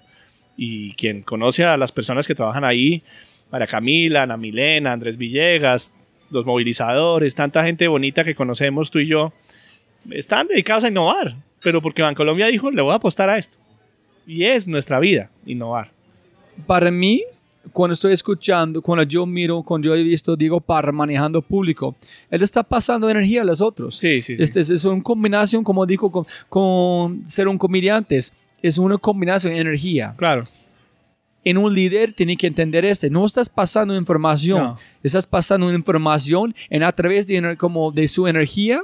La información está llegando a las personas. Así es. ¿Qué son consejos para personas que quieren ser mejor como líderes, que quieren como manejar público mejor, que, pero tienen miedo? ¿Qué van a como recomendar por ellos? Bueno, es que tú acabas de tocar un tema que, que sale, digamos, del tema de hoy, pero que es fundamental y es, hombre, un líder maneja su energía. Un líder sabe que eh, al final del día no hay una transmisión de palabras, no hay una transmisión de conceptos, hay una transmisión de energía. Y si tú sabes que lo que estás transmitiendo es energía, las palabras y los conceptos van a ser transmitidos. Eso me lo enseñó a mí un maestro de Tai Chi Chuan que se llamaba Wong Kyu Kit. Él es uno de los grandes maestros de Tai Chi, de Qigong del mundo. Y él un día nos hizo un curso en Costa Rica, en la Montaña Azul, donde nos dijo, yo les voy a transmitir el arte del Tai Chi pero les voy a transmitir 48 movimientos en dos días. No se preocupen por entenderlos, porque si se preocupan por entenderlos, no van a lograr el curso. Preocúpense por sentir mi energía, y si sienten mi energía, los conceptos van a llegar con el tiempo. ¿De acuerdo? Entonces, Ese es muy bueno. Yo voy a poner... Dile otra vez, ¿qué dijiste? Sí. Que tomé un curso de Tai Chi Chuan, de un arte marcial antiguo de la China. Eh, bueno, originalmente creo, mi, mi hermano Piti me va a regañar, pero creo que vino por Bodhidharma, porque Bodhidharma vino a, a la China a enseñarlo, bueno, en fin. Pero este maestro Bon nos dijo, les voy a enseñar 48 movimientos en dos días. Pero si ustedes se preocupan por entender conceptualmente el movimiento, perdieron el tiempo. Porque yo les voy a inscribir el movimiento energéticamente en sus células. Y si yo les hago clic en sus células, ese movimiento va a quedar durante los años. Pero yo lo Wow. que voy a hacer es una transmisión, una transmisión energética. Yo no voy a hacer una transmisión conceptual. Yo toda la vida recordé eso y no hay taller, Rob, en el que yo no transmita energía. No hay taller en el que yo no transmita energía porque creo que uno, como persona que quiere cambiar el mundo, tiene que transmitir energía. Tenemos que tener nuestra energía limpia para poderla transmitir a los demás. En si hay empresas, en otras personas escuchando este, es en- para mí una recomendación a todos. Cuando tú pagas para cualquier persona hacer una cosa que son muy buenas en este, estás pagando por mucho más que es. No estás pagando por una cosa que se parece que es un día de planear, estás pagando por una experiencia de 15, 30, 40 años. Total. Estás pagando por una persona que es mentalmente practicando, preparando para pasar energía a ustedes. Entonces, piensa en este, cuando tú pagas por una cosa, estás pagando por mucho más que es enfrente. Yo voy a poner una tarea en este momento, una pregunta que tú aplicas a muchas personas. Yo quiero que tú conectes los puntos. Hay una- un tema que Diego usa mucho, es conectar los puntos. ¿Por qué estás aquí, en este momento, aquí conmigo?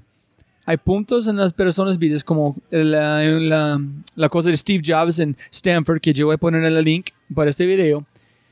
Hay puntos claves, saltos grandes, momento que es como que naces a este punto. Entonces, por favor, comparte con nosotros por qué estás aquí en este momento, qué son los puntos claves que estás aquí. Eh, bueno, ¿por qué estoy acá? Yo estoy acá para reflexionar, porque creo que tú me estás dando la oportunidad de pensarme, ¿cierto? Yo no había pensado muchas de las cosas que estoy diciendo.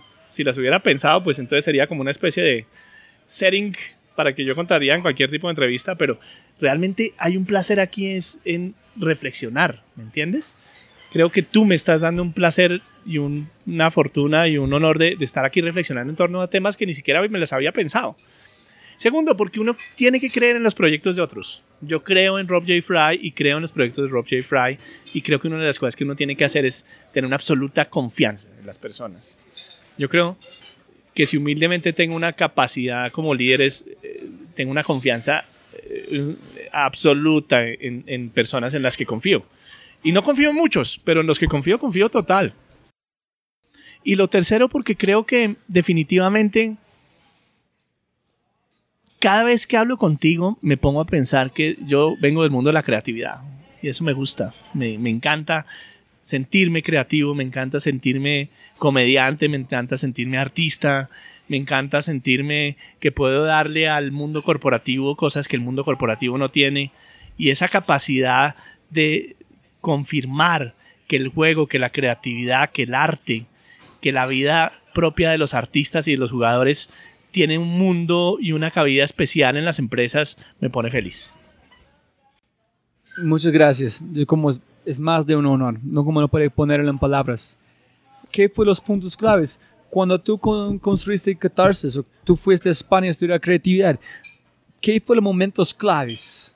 ¿Qué como, como te acuerdas en una empresa de Nutres, una persona, el FARC, ma- como mataron sus, los empleados de una finca, no tuve que parar jugando fútbol profesional? ¿Qué fueron estos puntos? Los tipping Como- points. los tipping points, sí, de- como la calligraphy de Steve Jobs en este, para, para Diego Parra, está en este momento.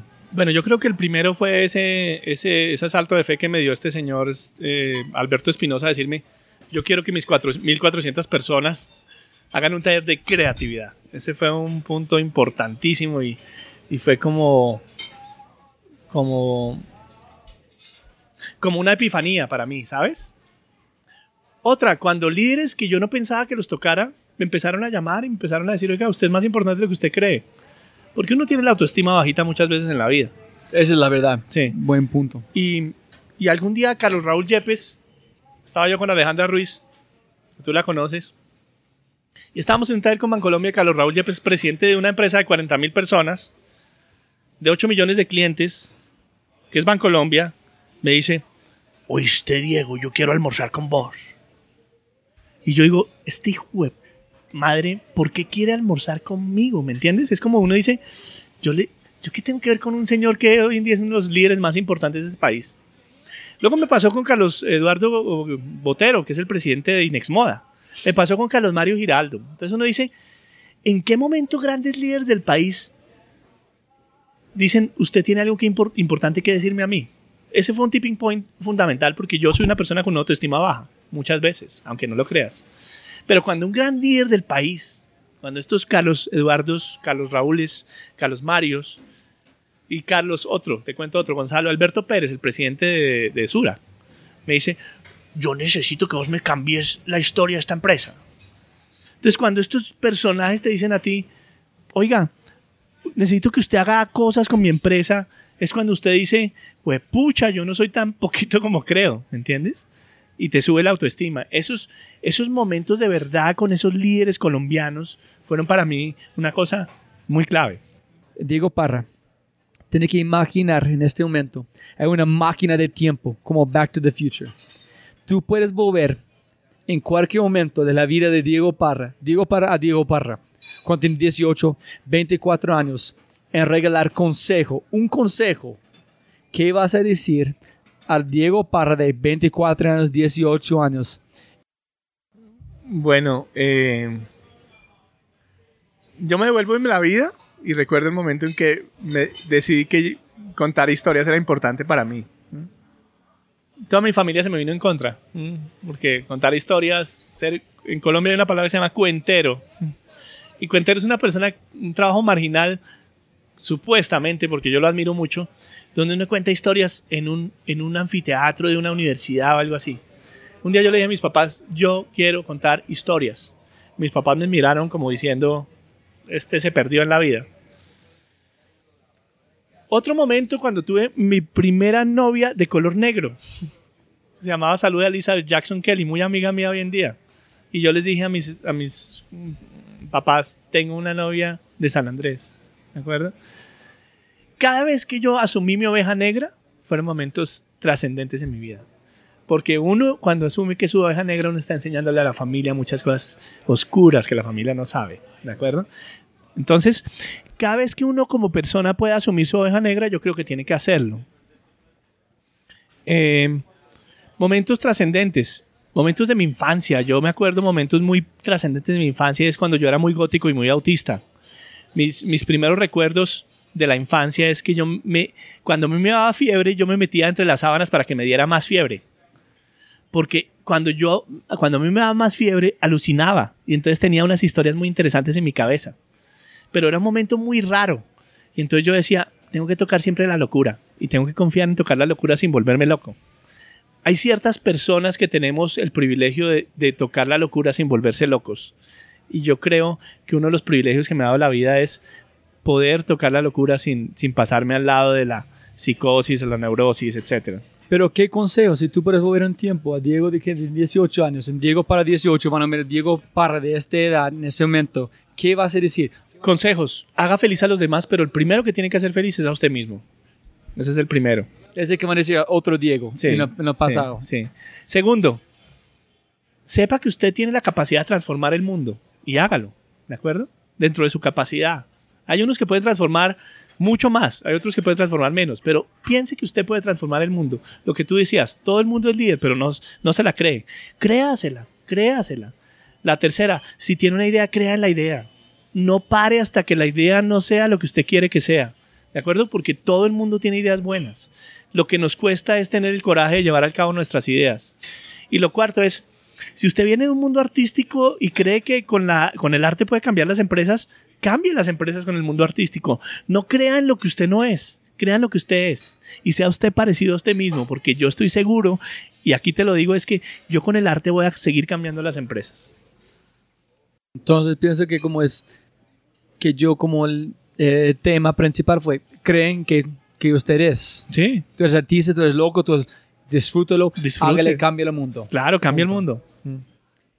Si una persona llega a Diego para en este momento, sales de acá, tú estás como libre con tu tiempo, y ellos dicen, Diego Parra, yo quiero ser creativo. Dame una lista de 10 puntos o menos que, que yo tengo que hacer para ser creativo. ¿Qué, va- qué van a escribir en esta lista? La primera, sumérjase en el proceso sin esperar el producto. Uno, Segundo, juegue, juegue, juegue y siga jugando. dos, Tercero, sea honesto con usted mismo. tres, Cuarto, métase en una disciplina hasta que la entienda desde sus leyes para después violar las leyes. Hay una cosa ahí, Rob, importante. La gente quiere violar la ley sin entender la, la regla. ¿De acuerdo? ¿Cómo así? O sea, por ejemplo, ahora hay unos artistas que quieren volverse artistas porque creen que pueden poner un inodoro en un baño eh, con luces verdes y piensan que eso es arte. No, eso es arte cuando tú entiendes la lógica del arte. Pero tú no puedes romper las reglas de una disciplina sin haber conocido la disciplina. ¿De acuerdo? Entonces la cuarta es, entienda la disciplina para romperla. Si usted se va a meter a una disciplina, llévela hasta el último nivel y después rompa las reglas de la disciplina. Pero no rompa las reglas sin haber entendido la disciplina. Quinto, encuentre la libertad dentro de la de la, encuentre la libertad dentro de las limitaciones que le presenta su vida. Un poquito el Steven. Ah, es muy bueno. Es como si tienes esposas, a veces, esposas como figurativamente. Si tú tienes esposas, a veces hay muchas más oportunidades basadas en como limitaciones. claro. So, disfrútalo. disfrute, disfrute la limitación porque en la limitación va a estar la libertad. No, no piense que por, cu- cuando no hay reglas la vida es chévere. No, la vida es chévere cuando hay reglas. Pero sepa cómo jugar con esas reglas. La sexta, eh, piense cuál es la ventaja de la desventaja. Porque siempre en toda desventaja hay una ventaja. Confíe en los demás y sepa empoderar a los demás. Porque si usted empodera a los demás va a ahorrar trabajo. Yo como líder de Catarsis lo que hago es empoderar a los otros. Pero cuando luego empoderarlo, pues trabajo menos, porque los otros se, se, la creen y entonces son buenos. Pero sepa que su labor como líder es, es darle un salto de fe a la gente. Sepa lanzarla al infinito y al vacío para que encuentre su propia verdad. Porque es que a veces somos muy, somos muy paternalistas con la gente. No, mande a la gente al vacío. La gente, cuando usted manda a la gente al vacío, la gente va a salvarse. Pero si usted quiere controlar el salto al vacío, no va a lograr el resultado. Wow, este está muy bueno. ¿no? Escucharon este. Sí. No sé si llegamos a las No, 10, no, no, no, es- fue 10 o menos. Entonces, muy bueno, gracias. Yo voy a como notar este, voy a poner esa lista en las notas también del podcast. Si tú puedes recomendar o regalar libros esenciales, porque yo sé que tú como comes libros como yo como libros, ¿qué son libros esenciales o tú puedes ser, tienes que leer este porque van a cambiar tu vida? ¿Qué son libros para tu vida? Bueno, es que hay tantos, pero bueno, vamos a ver, tratar de hacer un... No, lanza cualquier libro que tú pienses la audiencia, las personas pueden, le- como escuchando, pueden leer, en disfrutar, en bueno, cambiar psi- su vida. Psicomagia de, de Alejandro Jodorowsky. Porque este señor lo que hace es mostrarnos que hay que explorar la locura y no la cordura. Si usted quiere ser creativo, explore la locura. Porque hay que ir al otro lado. No hay que estar en este lado, sino hay que ir al otro lado. Y si usted no se vuelve loco y vuelve, va a ser una persona importante. ¿De acuerdo? Pero sepa que su labor en la vida es explorar lo desconocido y acertar. Si se queda en lo desconocido, pues si somos creativos y nos quedamos en el mundo de lo, de lo raro y de lo loco, pues no fuimos demasiado lejos, pero tenemos que irnos lejos. Lo segundo, eh, Eric Berne. Eric Berne tiene un libro que se llama Tú estás bien, yo estoy bien. No, perdón, el libro de él se llama Los juegos en que participamos. Es un libro que nos muestra que todo el tiempo estamos jugando. La vida es jugar, la vida es constante juego. Y hay otro que se llama El Homo Ludens de Johan Huizinga, que es un libro que habla de que el ser humano por naturaleza es un jugador. Y hay otro que se une a ese que se llama Play de Stuart Brown, que dice que todos tenemos toda la vida que jugar. ¿De acuerdo? Pero hay un libro que me marcó a mí que se llama eh, The Strange Incident of the, de- El extraño incidente del perro a medianoche. Es un libro de Mark Haddon.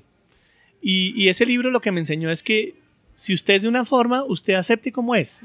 Porque yo soy introvertido. Yo, yo encontré, encontré en los cursos de liderazgo que doy que yo soy una persona introvertida. Y tú cuando eres introvertido tienes que entender que eres introvertido, que tú ganas energía cuando estás alejada de la gente. O alejado de la gente. Entonces ese libro a mí me marcó porque me, dijo, Diego, tú eres un introvertido, tú eres una persona tímida, tú eres una persona solitaria, eres una persona de rituales solitarios. entiéndete tu naturaleza y vive de acuerdo con tu naturaleza, ¿de acuerdo? Yo creo que lo que uno tiene que hacer en la vida es encontrar su propia naturaleza y ser consecuente con su propia naturaleza. Hay otro libro que a mí me marcó que se llama Mujeres que corren con los lobos. Mujeres que corren con los lobos. Es un libro que a mí me enseñó lo que es un arquetipo. Y yo creo que en la vida uno tiene, que saber cuáles son los arquetipos que fundamentan su liderazgo. Yo conozco cuáles son mis arquetipos que fundamentan mi liderazgo y cada uno tiene que encontrar los suyos propios, porque cada uno es líder de formas distintas, ¿de acuerdo? Cada uno es líder de acuerdo con lo que uno es. Uno no puede ser líder de una forma distinta a la que uno es. Si yo soy un líder introvertido y motivador, yo no voy a ser un líder controlador. ¿De acuerdo? Habrá otros líderes que, que sean controladores y controlen las cosas. Yo no puedo controlar, porque mi forma de ser no es la de controlar. Mi forma de ser es motivar, inspirar, dejar, dar saltos de fe y así funciono. ¿De acuerdo? Entonces, ese es un... Es un, no, es, sí entiendo como este, como no en qué pensar, no hay pensar, porque siempre hay un montón de libros, ¿no? De, de liderazgo. Y con estos libros es, una persona se parece un tipo de líder, pero no hay. Hay como, hay muchos tipos de líderes, como que en cualquier persona tiene que escoger, depende de si tú eres un lobo, tú eres una ave. Ese es el sentido, ¿no? Total, total, total. Es que yo creo que lo, que lo que tiene un poquito la doctrina moderna de, la autoayuda y de los libros empresariales es que buscan recetas. Yo creo que no hay recetas, Rob, no hay recetas. Hay que leer y cada uno tiene que encontrar su propia receta. Pero desafortunadamente hoy queremos los 10 pasos del liderazgo, los cuatro tipos del líder innovador, los cinco conceptos y nos quedamos con una numérica ahí básica, pero que son un poquito superficiales. Yo creo que uno, cada uno de nosotros tiene que encontrar esos libros que lo marca y los mejores libros son los clásicos. Hay un libro que a mí me encanta que es El Príncipe de Maquiavelo. Que ese libro es demasiado bueno. Demasiado bueno. El origen de las especies de Charles Darwin, que nos enseña estrategias desde el punto de vista de la adaptación. Si hay un libro que nos enseña a ser adaptativos y a entender cómo funciona una empresa hoy en día, es el libro las origen El origen de las especies de Charles Darwin. ¿De acuerdo? No es leer los 10 pasos del líder adaptativo. No, eso es un, eso es un, eso es un remake. Es un, eso es un, ¿cómo se podría llamar? Eso es un chamuscado y un recocinado de un clásico. Pero hay que leer a los clásicos. Diego, yo, siempre yo quiero hablar de hábitos porque yo pienso que hábitos son indispensables con las personas. ¿Qué es la que es como un día? Yo sé que en, en, un año no hay muchos días como este, pero ¿qué es un día ideal para Diego? Cuando despiertas, ¿a qué hora? ¿Qué haces? ¿Qué es un si tú puedes construir un papel, un blueprint de un día ideal con hábitos que tú quieres como armar en tu vida, ¿qué es para Diego Parra? Bueno, yo soy un campesino, es decir, yo soy un, como las gallinas, me acuesto temprano y me levanto temprano, entonces mi hábito principal es despertarme a las 6 de la mañana, despertarme a, pensar cosas, ¿me entiendes? A reflexionar, de pronto a leer. Mm. Entonces, de pronto el hábito más importante para mí es despertarme temprano. Ese es clave, porque sé que soy lúcido entre las 6 y las 9 de la mañana. ¿De acuerdo? Ahí produzco, ahí produzco. Día ideal, cuando yo logro decirle que no a mis clientes y puedo hacer lo que yo quiero, ¿me entiendes? Cuando yo logro decir, bueno, el próximo mes estoy haciendo lo que a mí me da la gana, en el buen sentido de la palabra, y cuando digo que me da la gana no es porque yo quiero tener todo el día libre, no, sino porque voy a tener los clientes que necesito y voy a poder transformarlos de la manera que yo necesito. ¿De acuerdo? Porque hay que pensar siempre en el largo plazo, no en el corto plazo. Si yo tengo un cliente contento y si hago un trabajo con, como toca, si hago una buena sesión de planeación estratégica con G-Tronics, yo sé que va a haber un largo plazo, ¿de acuerdo? Entonces, también mi hábito es saber decir que no para poder tener tiempo para mí mismo, ¿de acuerdo? Mi hábito también tiene que ver con querer a los que quiero, ¿cierto? Y tener un círculo de personas a las que quiero y saber quiénes son los que quiero y quiénes son los que con los que trascendentemente voy a pasar la vida, ¿de acuerdo? ¿Ah? Mi hábito también tiene que ver con cocinar, con tomar un buen vino. Yo llega a la hora del almuerzo y yo no puedo dejar de comer bien. Yo no soy desayunista, yo soy almuercista. ¿Qué es la diferencia? Nunca he escuchado esta yo palabra. Yo no desayuno. A mí no me, no me preocupa no desayunar. ¿De acuerdo? Yo puedo no desayunar. No eso es muy difícil porque muchas personas dicen es la, es la, es la comida más importante del día. Yo tengo a mi amiga Alejandra Ruiz dice que si ella no desayuna ya no puede vivir la vida. A mí, yo me tomo un café con un croissant y listo. Pero hay de que no almuerce bien. Yo almuerzo con personas con las que quiero almorzar y además me tomo un vino a la hora del almuerzo. ¿De acuerdo? Como ahorita. Y estamos aquí almorzando y estamos disfrutando de este momento trascendente en mi vida, que es el almuerzo.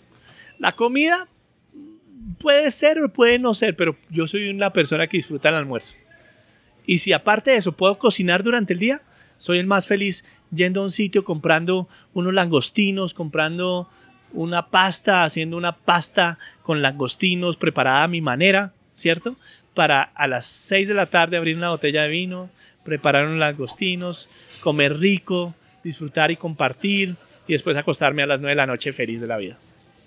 Personas me encanta que para aplicar las mismas metodologías de creatividad, innovación, growth hacking con tu propia vida, que es importante, si es tu hijo, en tu familia. Entonces, es chévere que, dijiste. Uno siempre tiene que aplicarla uno siempre tiene que aplicar las metodologías a la vida de uno, ¿cierto? Yo creo que eso es lo más importante. Si para ti es tu hija, es tu hija, si para ti es tu familia, es tu familia, si para ti son tus amigos, son tus amigos.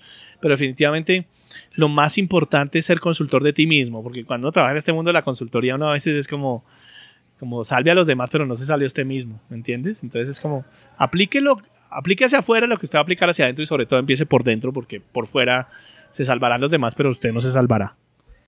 La última pregunta más o menos es, ¿Hay una cosa que faltamos que tú quieres hablar o compartir en este momento? No, no, yo estoy feliz aquí dejándome de soltar la lengua. Está súper.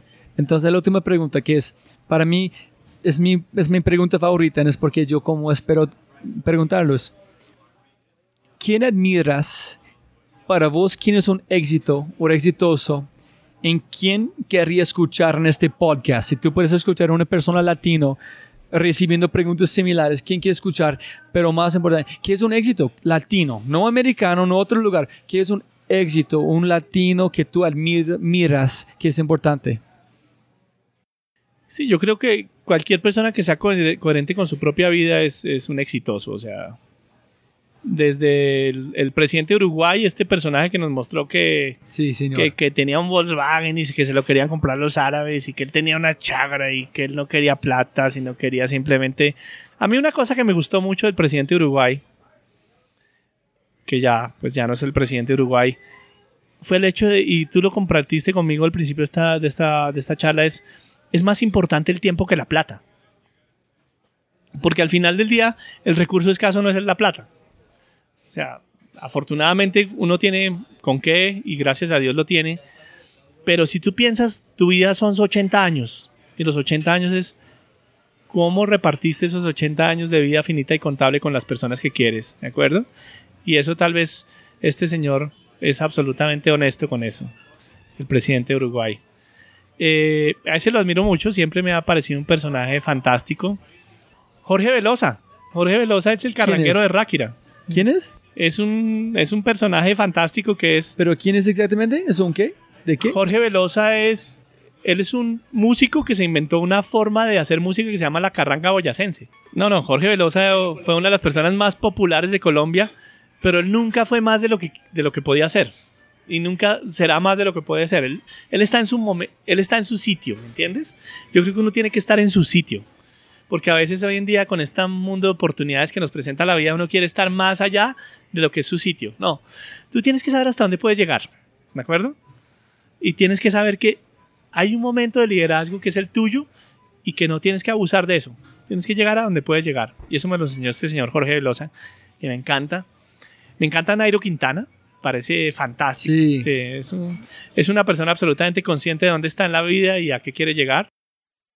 Ese es un señor que no, ha, que no ha buscado los atajos. Él no ha los atajos. Él dice, yo fui un segundo puesto en la Vuelta a Francia. Eso fue lo que soy yo en este momento de la vida, ¿me entiendes? Pero este momento tengo que aceptar que esa es mi felicidad actual. Y no pensar cuál es mi versión de felicidad futura, porque la, la versión de felicidad futura va a llegar con el proceso que tú vivas. Pero el momento, esté mal, esté bien, esté regular, es tu felicidad actual.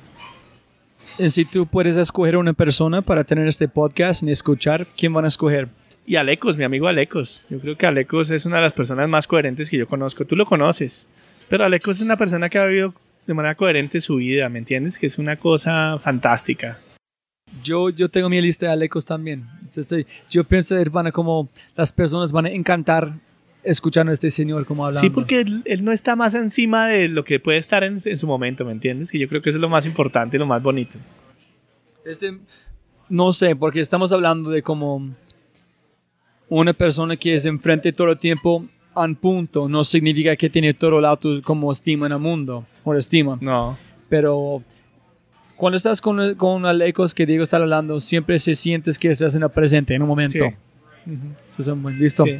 Listo, Diego. Si no hay nada más que quieres compartir, abrazo, amor, toda mi fidelidad para el resto de mi vida, para las personas escuchando, todo lo que yo aprendí de cómo manejar personas, motivar personas, energía, pero en la manera específica aplicar, en entender que yo tengo este potencial, fue gracias a como la oportunidad de Diego trabajar en Catarsis cuando llegué de como Apple. Entonces, Diego, de más de mi corazón, de mi alma, en todas mil gracias. Sí, yo, yo quisiera ahí decirte algo, Robbie. Es, este año he perdido muchas personas en catarsis, ¿cierto? Pero lo que he entendido es que esas personas siguen conmigo. Siempre, para la vida. Gracias, Diego. Listo, gracias a ustedes por el Fry Show y nos vemos el próximo, próximo episodio. Chao. Como siempre, siempre, siempre puedes ganar más plata, pero no más tiempo. Muchas gracias por escuchar. Espero que hayas aprendido algo, te hayas inspirado y te sientas con ganas de hacer algo imposible.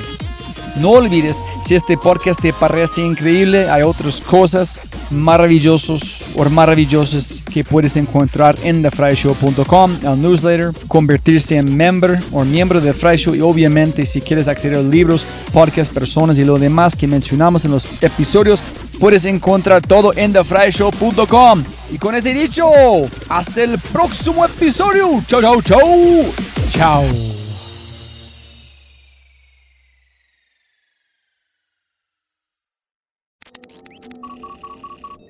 Como siempre, siempre puedes ganar más plata, pero no más tiempo. Muchas gracias por escuchar. Antes de terminar, unas cosas importantes para preguntar y mencionar. Número uno, deja una calificación Spotify. Ya, ya, déjala. Literalmente toma segundos y como yo mencioné, el impacto es enorme. Además, estarás garantizado de sentirte increíble el resto del día. También estamos produciendo todo el contenido en YouTube. El canal es espectacular. Tengo mi newsletter Conejo Blanco, las notas del podcast y los enlaces, las transcripciones. Nuestro otro podcast, Matamos Preguntas, escúchalo. Y más se puede encontrar en thefryshow.com. Y si quieres enviarme un mensaje o patrocinar el podcast, puedes enviar mi mensaje usando cualquiera de mis redes sociales con mi nombre a Robbie J. Gracias, abrazo grande y sigue escuchando.